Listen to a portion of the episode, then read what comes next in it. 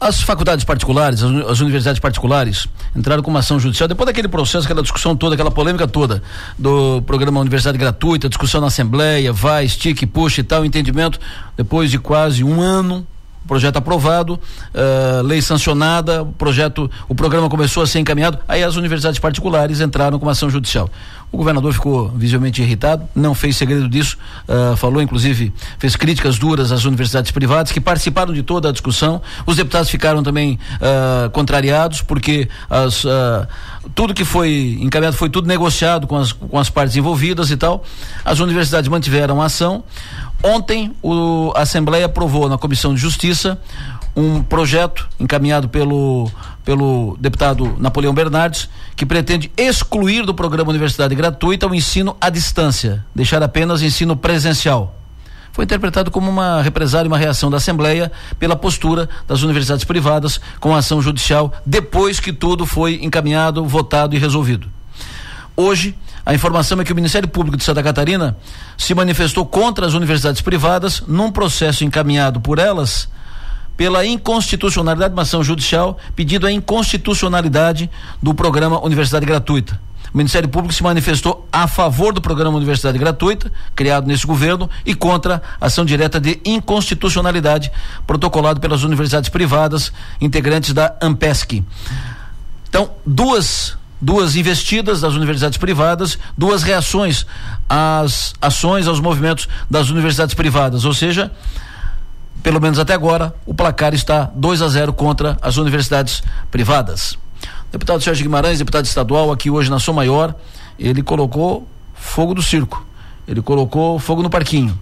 Ele fez uma denúncia grave a partir de Laguna de kits, kits muito pequenos. Ele foi para a tribuna ontem com uma sacola com os kits, que era, segundo ele, uma pasta de dente vencida, com mais uma escova de dente, mais umas coisinhas aqui e tal, tal. E o kit foi comprado pela prefeitura por seiscentos e tantos reais. E ele engordou a denúncia, estendeu a denúncia, disse que vários municípios entraram na mesma conversa. E aí deu o nome até do, do responsável, por isso que seria o ex-vereador de Laguna, Roberto Alves, que foi presidente da Câmara de Vereadores e que já tem inclusive processo contra ele por ilicitudes na gestão pública. O deputado citou pelo menos cinco cidades aqui do sul catarinense que teriam também entrado na mesma onda, no mesmo assunto, estariam envolvidos, teriam comprado o mesmo kit, participado então, para usar o termo do deputado, da mesma maracutaia. As prefeituras daqui da região reagiram. Eu conversei, por exemplo, com o prefeito Evandro Scaini, que disse que não tem nada a ver uma coisa com outra. O que nós compramos aqui, o que nós fizemos em Arroio do Silva não foi o que Laguna fez. Aqui nós contratamos, compramos o kit, mas também compramos um programa, um projeto tal de educação e tal.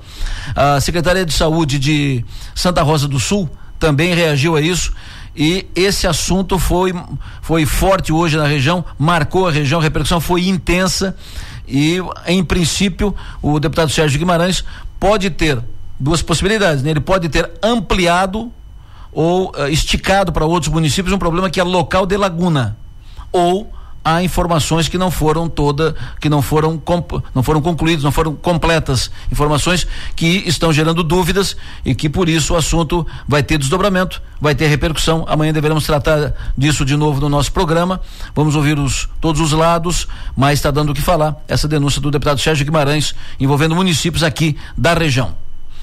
Para fechar, Sara fato novo gerado ontem à noite. O MDB de Sara reuniu sua executiva e decidiu lançar a vereadora Carla de Souza como candidata a prefeita em 2024. O MDB tinha teve dois movimentos até agora, antes disso, antes de fechar com Carla. O primeiro movimento foi uh, se posicionar a favor da candidatura do Alex Michels do PSD a prefeito e uh, se apresentar para indicar o vice. Essa conversa ficou mais ou menos encaminhada até que o Alex recuou um pouco e surgiram movimentos nos bastidores de que o Alex poderia fechar com a prefeita Dalvânia para ser o vice da Dalvânia no ano que vem. Aí o MDB fez um outro movimento e começou a se movimentar o, ex-prefeito Muriel do Gastaldon com a possibilidade de ser o candidato a prefeito 2024. Agora, o MDB fecha com Carla, Carla Souza, vereadora, vereadora de primeiro mandato, uh, de uma faixa mais jovem do processo político de Içara. Ela foi lançada candidata a prefeita, falou hoje aqui no programa, disse: Olha, uh, estou com o nome à disposição, estou no jogo. Reeleição de vereadora não vou mais disputar. Então, eu estou à disposição do partido para ser candidata na, na, majoritária. Se for candidata a prefeita, estou à disposição, estou pronta para isso e tal, mais ou menos isso. Com a entrada de Carla no processo, o quadro em Sara fica mais ou menos assim. Dalvânia Cardoso, atual prefeita do Progressista, candidata à reeleição, fato consumado. Falta definir quem vai ser o vice da Dalvânia, se vai continuar o Jandir Sorato ou se vai trocar o vice. E aí são duas possibilidades. Se trocar o vice, pode ser um vice indicado pelo PL, pode ser o Alex Michels de vice. Mas aí são possibilidades. O que é certo é que a Dalvânia será candidata à reeleição. Um outro nome, agora o nome da Carla, a vereadora Carla de Souza, do MDB, candidata a prefeita.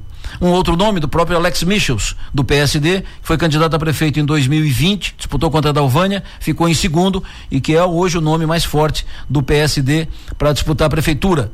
E é o segundo nome mais forte para disputar a prefeitura em Sara. Só que, como disse, há especulações de bastidores dando conta de que o Alex pode ser vice da Dalvânia. E a quarta, o quarto nome, a quarta alternativa é o PL.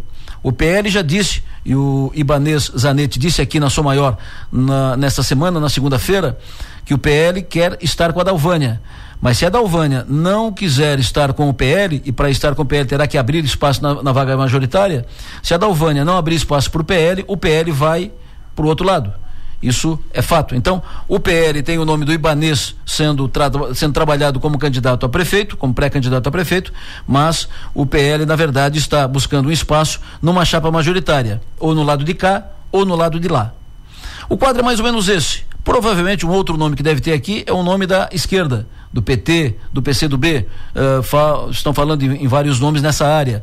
Uh, mas a eleição deve ficar entre estes nomes na Isara provavelmente, com todo respeito evidente aos, aos líderes políticos do, do PT, do PCdoB, mas a eleição em Sara deve ficar entre a Dalvânia e o adversário principal, que sairá do MDB, do PSD ou do PL ou dos três juntos.